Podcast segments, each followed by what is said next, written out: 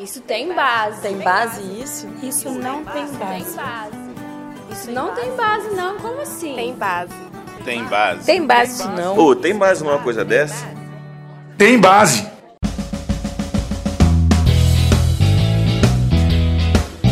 Saudações sindicais! Tá começando o Tem Base, o podcast do Sindifes. O meu nome é Marcelo Pereira, eu sou coordenador de comunicação do Sindifes.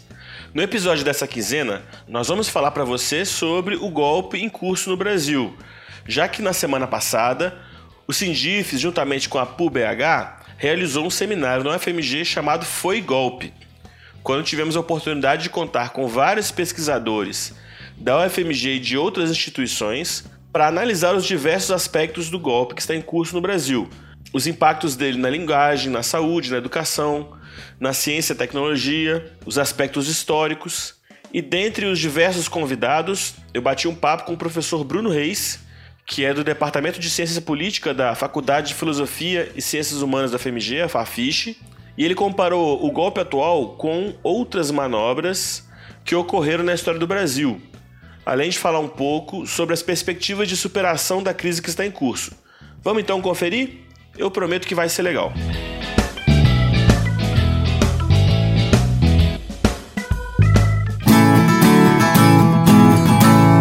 De prosa.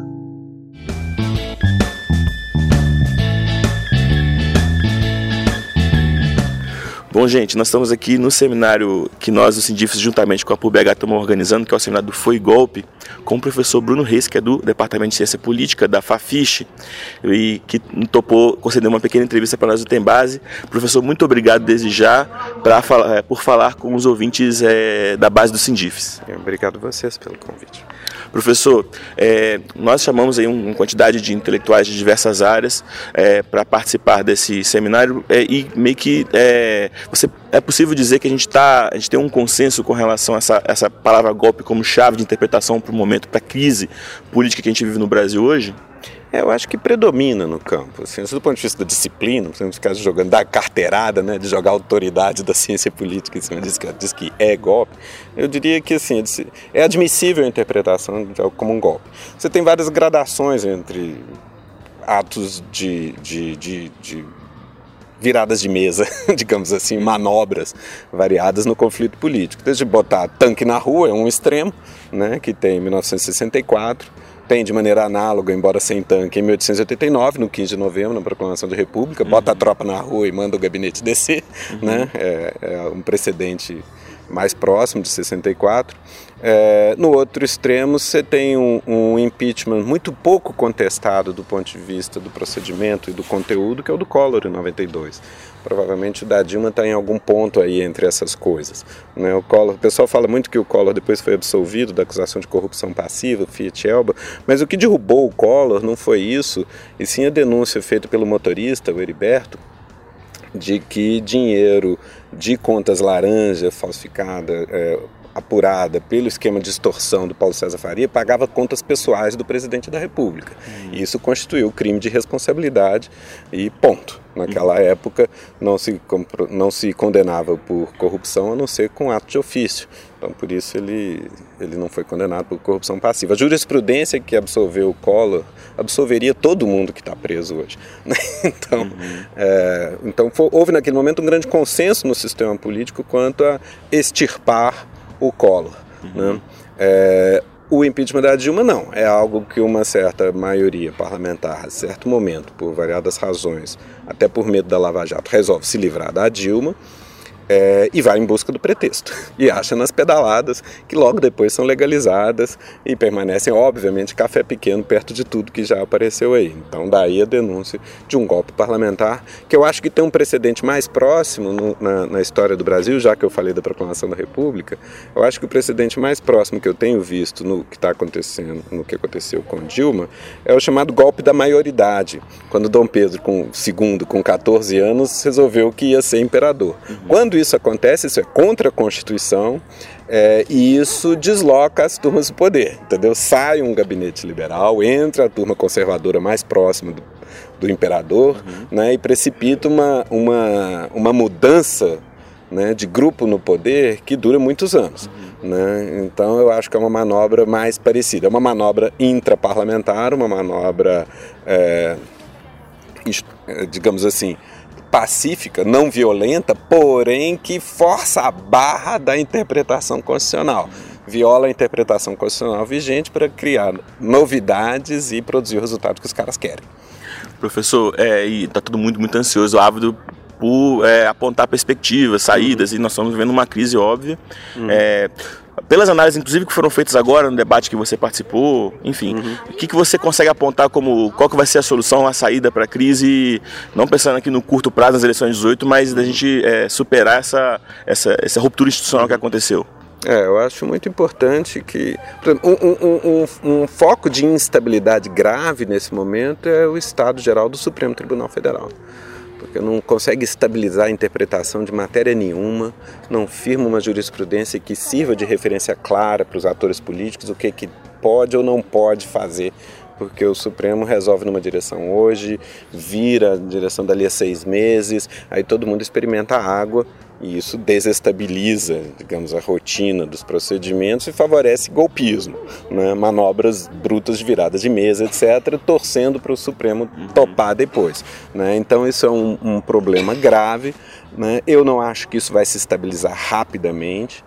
Né? Eu acho que, enfim, eu acho que o, o, o, PT tem uma chance real de voltar ao poder com a eleição presidencial, mas a situação no Congresso não deve melhorar. A Câmara dos Deputados, com a redução do número de prefeitos do PT, eu acho que o PT vai sair mais fraco na Câmara dos Deputados do que está agora. Tem que ver o que o Senado é difícil de prever, então é um cenário muito incerto, com a instabilidade jurídica, jurisprudencial, projetando-se ainda por alguns anos no próximo mandato ainda, com crise econômica ainda se recuperando lentamente. Então acho que 2019 vai ser um ano difícil, quem quer ganhe, quem ganhar. Né? O, minha esperança, mais do que prognóstico, minha esperança é que a, a, dentro da própria classe política você comece a ter uma, um ambiente menos virulento, menos agressivo verbalmente, que a gente teve, por exemplo, em 2014. 2014 foi uma campanha muito brutal, de muita desqualificação mútua, e quando os próprios protagonistas é, fazem um discurso tão cínico de desqualificação mútua como um bando de criminosos, a população entende que é um bando de criminosos, então que vai todo mundo preso e isso favorece a desestabilização. Uhum. Eu acho que, enfim, como a água chegou no pescoço de todo mundo, não está confortável para ninguém, tem aí Bolsonaro né, correndo por fora. É, eu, eu acho que apesar do ânimo da população permanecer dividido, eu, eu tenho a impressão que os principais protagonistas partidários vão estar um pouco mais formais na sua disputa. Uhum. Pode até ser uma disputa dura, tal, mas sem essa, essa retórica incendiária. Se isso acontecer, dá para esperar que aos poucos, ao longo de 2019, 20, 21, você tente ver se o sistema se estabiliza, se em uhum. alguma direção e ver se de 22 em diante junta os cacos e ver se toca um pouco de vida normal. é isso que eu não acho que a eleição, essa eleição vai ter o pendor curativo assim. Passou 18, o cara está eleito e aí então vai estar tá tudo bem. Não, acho que isso não vai ser assim ainda não. Uma última pergunta, professor. Qual, nós somos do movimento sindical, né? Qual uhum. que você acha que é a participação dos movimentos sociais, do, do, do movimento social organizado é, na superação dessa crise?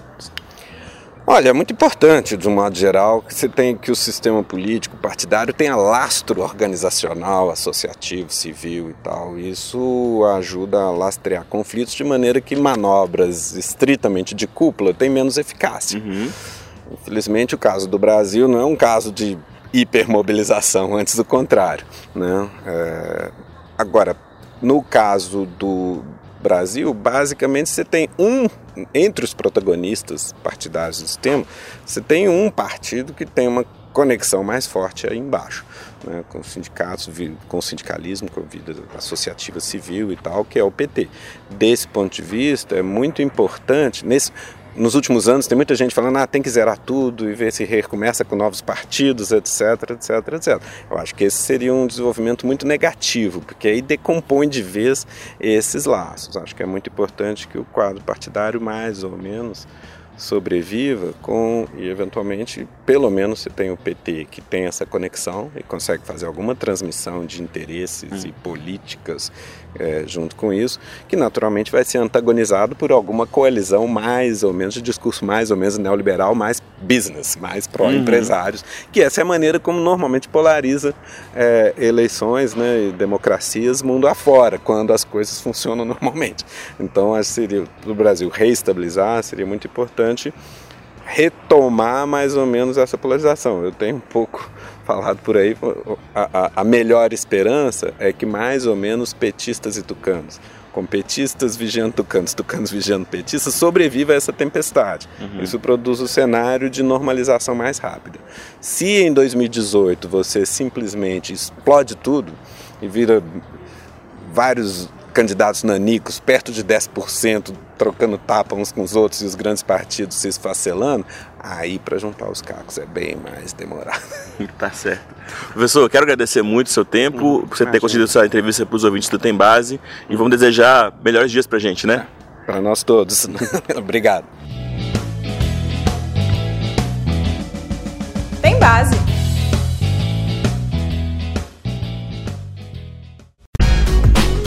Atenção ouvinte de podcast, temos um recado muito importante para você.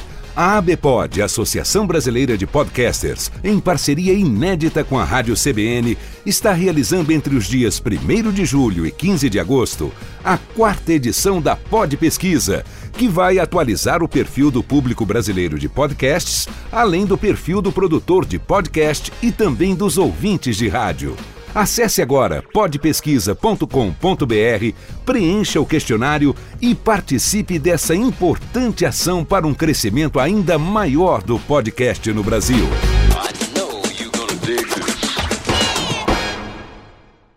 Olha, mais uma vez eu agradeço a sua audiência, tá bom? Se você quiser conferir a íntegra da mesa da qual participou o professor Bruno Reis, além de todas as outras mesas do evento Foi Golpe, você pode conferir o canal do Sindifes no YouTube. Tá lá disponível todas as transmissões ao vivo que nós fizemos. E eu também quero lembrar que tem várias formas de ouvir o Tem Base. Você pode ouvir o Tem Base na página do Sindifes e também em várias plataformas como o Deezer, o TuneIn, o SoundCloud. Se você tem iPhone, tem um aplicativo nativo de podcast que se chama Podcast justamente e todos os agregadores disponíveis para Android e iPhone. E tem também essa novidade que já tem algumas semanas, está disponível já na loja o aplicativo da Google para podcast, que tem a promessa de no futuro próximo ser também um aplicativo nativo do Android. Quando você compra o celular, ele já vem instalado. E se você nos acompanha por algum desses aplicativos, a gente pede que você assine o Tem Base. Dessa forma, toda vez que tiver episódio novo, o aplicativo vai te avisar e você vai é, ouvir antes que todo mundo tá bom? No mais, fica com um beijo no seu coração e até a próxima.